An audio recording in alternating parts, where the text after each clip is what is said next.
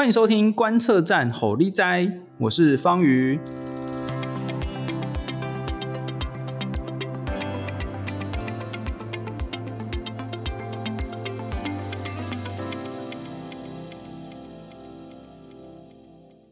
哎呀，这个系列已经好久好久没有更新了。就是我还特别去找了一下我们的这个 podcast，结果一直滑一直滑，滑不到上一集是什么时候，其实也有点汗颜哦。那很高兴我们这次有机会重启我们的这个吼力哉系列。不过这吼力哉系列跟之前的系列有点不一样，我们这次呢要来专门的做中国研究的主题，也就是说我们。到底该怎么样理解中国？因为大家知道嘛，就是大选又快要到了。那每一次台湾的大选，总是脱不了跟中国因素有这个最直接的关系。那呃，我们非常的高兴呢，有机会，就是邀请到一些专家学者们来跟我们分享该怎么样看待中国。那这个系列呢，我们当然是希望可以让它。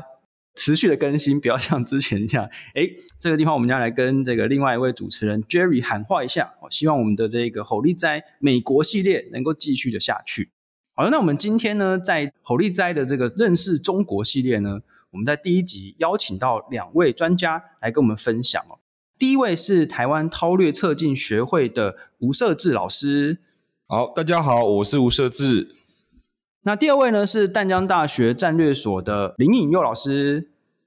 主持人好，各位听众朋友，大家好。那我这边也要先跟大家介绍一下，我们现在规划大概就是说，每一集哦，我们就是不会讲太长哦，大概会以十五到二十分钟为主，一次就是讲一个主题哦，就是关于中国的一个主题。然后希望大家呢能够给我们一些呃回馈，看看说希望我们可以怎么样的这个改进。那我们一开始呢，先邀请吴社志老师，因为是由吴社志老师来做提议跟规划，我们要来做这个认识中国的系列。那是不是请社志呢跟我们讲一下，说为什么要了解中国？为什么想要来做规划这个系列这样子？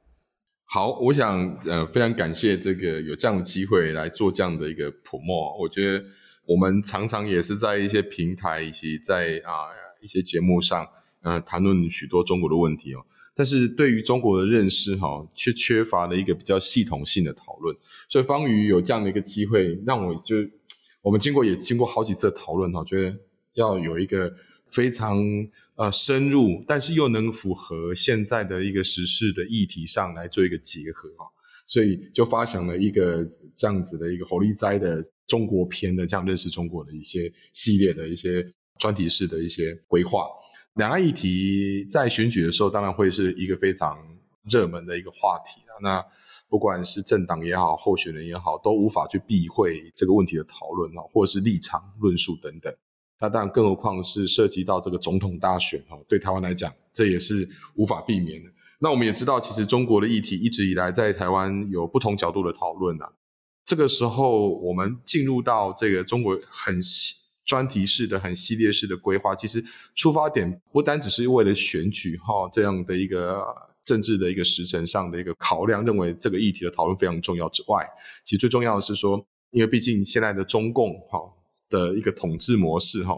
更可以说中国的这个整个政治发展的一个脉络，其实跟过去或者是说跟十年前、跟啊三十年前的改革开放初期，其实有很大的改变哈。那我们其实说白的，就是习近平他已经进入到第三任期了哈。这个呃，对整体上的整个中国的一个发展也好，或对世界的影响，甚至是说台湾啊、跟中国之间的关系，毕竟我们临近中国这么 close 哈，所以很难去避免说来自于中国因素的影响。所以呃，如何去在这样的一个中国的一个政治发展新形态下哈，去深入的去。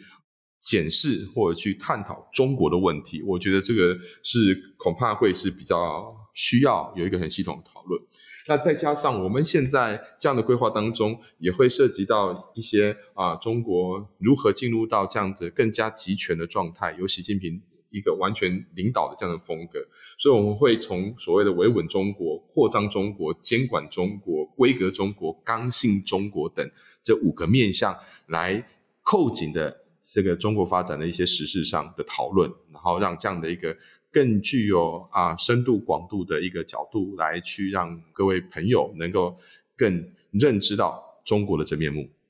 哎，除了这个 podcast 之外呢，我们也有规划实体的这个活动，对不对？是不是要请那个设置也跟我们讲一下，说，哎，那实体的活动大家是可以从哪边获得我们相关的资讯？是因为我们在认识中国这样系列安排里面哦，其实里面我们有规划跟用透过座谈会的方式来举办，那这些座谈会方式也扣紧的。目前我们也在同时在运作一个台湾公共侧翼这样的一个平台，透过这个平台能够去结合各种议题跟青年的角度的一些关联性。等等等等，你说侧翼是指那个网军侧翼的那个侧翼吗？对，我们其实故意的要用谐音，但是不是那两个字哈，侧是呃公共政策的侧。那益是这个益生菌的益哈，所以其实希望我们透过这样的一个平台方式，对台湾的公共事务上有更多的一个促进的作用，同时又对台湾的整体上国家的发展、社会发展都有所益处。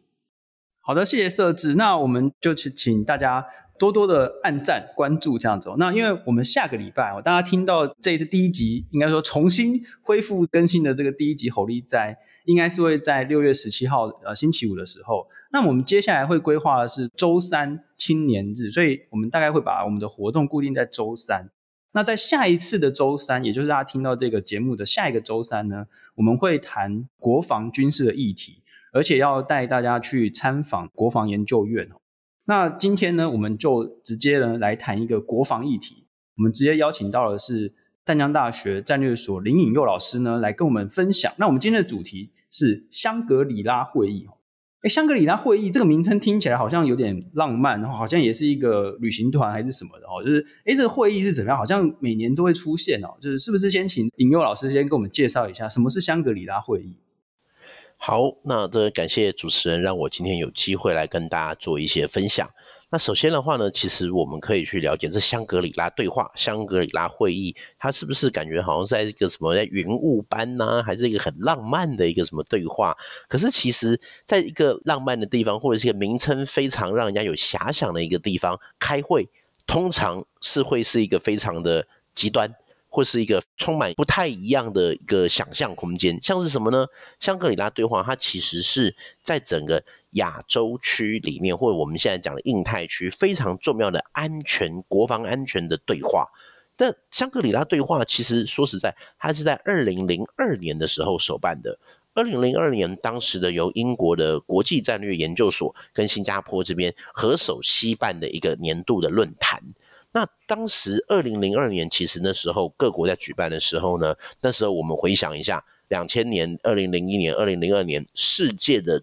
关注度不会是北韩，也不是什么南中国海，当时最流行的话题叫做反恐。呃，二零零一年九一一事件嘛，这件事情爆发之后呢，让各界对于如何在进行国际合作，如何进行国际反恐，如何在一些非传统安全的议题上面合作。那有有很多的一些呃想象空间，或者有这样的需要，导致在二零零二年的时候，英国的智库就觉得，哎，既然如此，那不如我们就在亚太这个地方进行一个安全防护的一个高峰会。那后来呢，我们也可以去看到香格里拉对话，随着这一个国际议题的逐渐转变，从这个二零零二年一开始重视的反恐，到后来开始讨讨论的是北韩问题，北韩射的飞弹啊，然后还有开始什么核扩散啦，甚至是网络安全议题，以及这几年大部分都在讨论的是叫做南海安全议题，那一直到像今年的台海。所以其实可以看得出来，香格里拉对话在这个地区上面是非常重要的安全防务对话，也可以看的是一个今年最近的热点是什么。那当然，因为最近可能国内外都有很多的一些事件，所以其实国内对于香格里拉对话这次的重视程度并不高。但是我必须要强调的是，其实每年的香格里拉对话对台海都非常重要。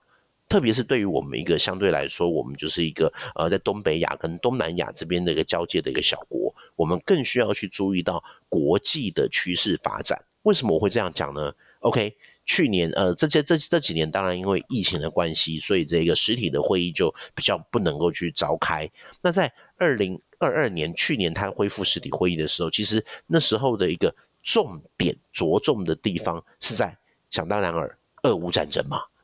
因为在去年俄乌战争这个打的一个，这让跌破很多人的眼镜。那那战争的一个现况发展，的确也会对世界有一些影响。可是，哎，等一下哦，那可是这个会议照你来讲这么重要，那他到底是谁在参加？然后是是是是在哪里召开的？哦，对，这样才讲到了这个呃，主持人提到了很好的一个问题，他是在这一个就在新加坡的香格里拉大酒店召开的。那这边呢，他的我们常说一个会议重不重要，要看他的卡司嘛，对不对？就是一部片到底好不好看，要看他哎主角是谁，男女主角是谁啊？看在香格里拉饭店，呃，这一个香格里拉对话里面，他的参加的其实包含印太地区非常多国家，可能是国防代表。这边的话就俗称防务的部长，或者是国防部长，或者是一些军方将领，甚至是一些政治人物都会参加这些重要的会议。像是有一些国家，像日本就曾经，呃，这个首相就曾经有去与会过啦，或者是像美国的话，直接就派出国防部长来参加这一个会议。那当然有一些也会去参与的，像是什么智库学者。像是我们台湾经常就听到的葛莱伊 （Bonnie Glaser），他在这一次的香格里拉对话里面，他也有参与与会。所以其实我们可以去看到的是，在这样子一个众星云集的情况之下，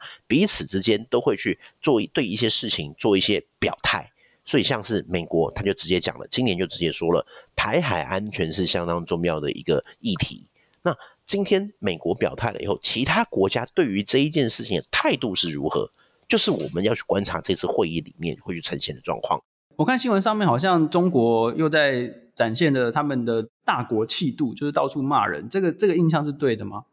呃，应该是说。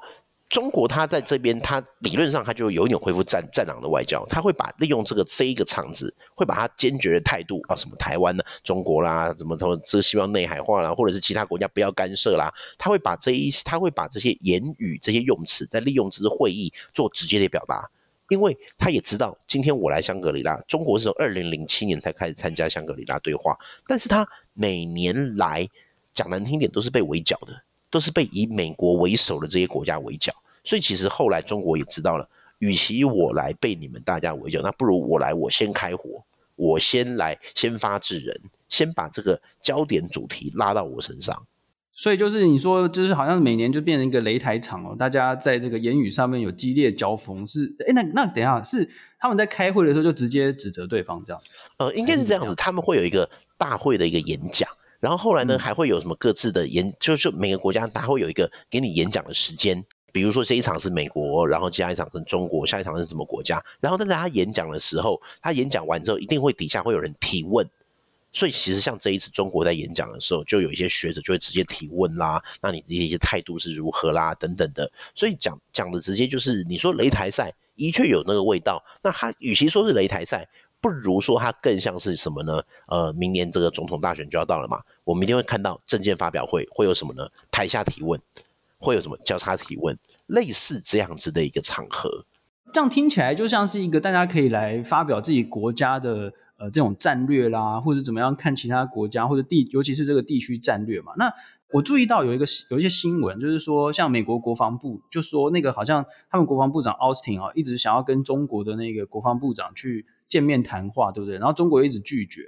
诶，可是又同时有个新闻，就是说美国的商务部长还是什么顾问、国安顾问吧，是要跟中国谈话，就中国就说好，就去谈。他们这样子拒绝跟美国的军方或者是相关的部会谈话，为什么他们却愿意跟美国的这个商务部长这样谈呢？呃，我觉得这边我们在看美中互动的时候，其实我们不能够就是说哦，美方美方。因为美国它是有非常多的部会，它跟中国的互动的管道是非常多的，甚至是不同的部门有不同部门的立场。那今天我们就先我先讲商务好了，商务来看为什么美中之间一定会去有一些对话。第一个，两方都有彼此之间经济的需要，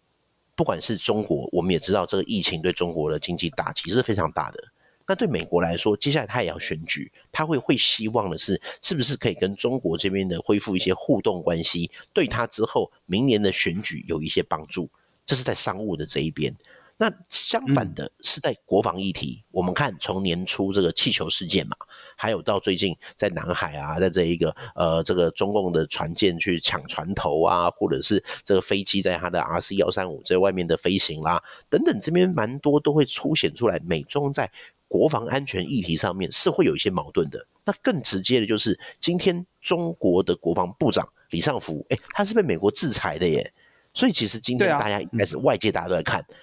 中国会派谁。那如果中国派李尚福去，你美国对他的态度是怎么样？很多人说你要怎么样不尴尬？当你不尴尬，就是其他人尴尬了。所以其实今天两边都有一点类似这样的味道，就在测试对方的底线。可是我怎么看起来像是李尚福就是去那边战狼火力全开，然后那个奥斯汀好像就是好像就是因为新闻啊，新闻上看起来就是奥斯汀一直想要跟李尚福讲话、嗯嗯、啊，好像李尚福就一直骂一直骂这样子。这个印象是对的吗？这个印象其实也有一点对，应该是说美国欢迎去。中国，你跟他讲，可是现在是中国，就等于感觉有一点就是我打电话去，可是你都自说自话，我们是没有对话，没有对上，不是一个 conversation。中国它就是，反正我把我该抛的、该讲的先抛出来就对了。而且我们看的就是中国的话，他这一次带代表团嘛，然后也有非常多的学者啊，或者这些军方将领啊，他们都其实是趁着这个风在怎么样批评你美帝嘛，或者是说你美国什么干涉嘛，怎么等等的。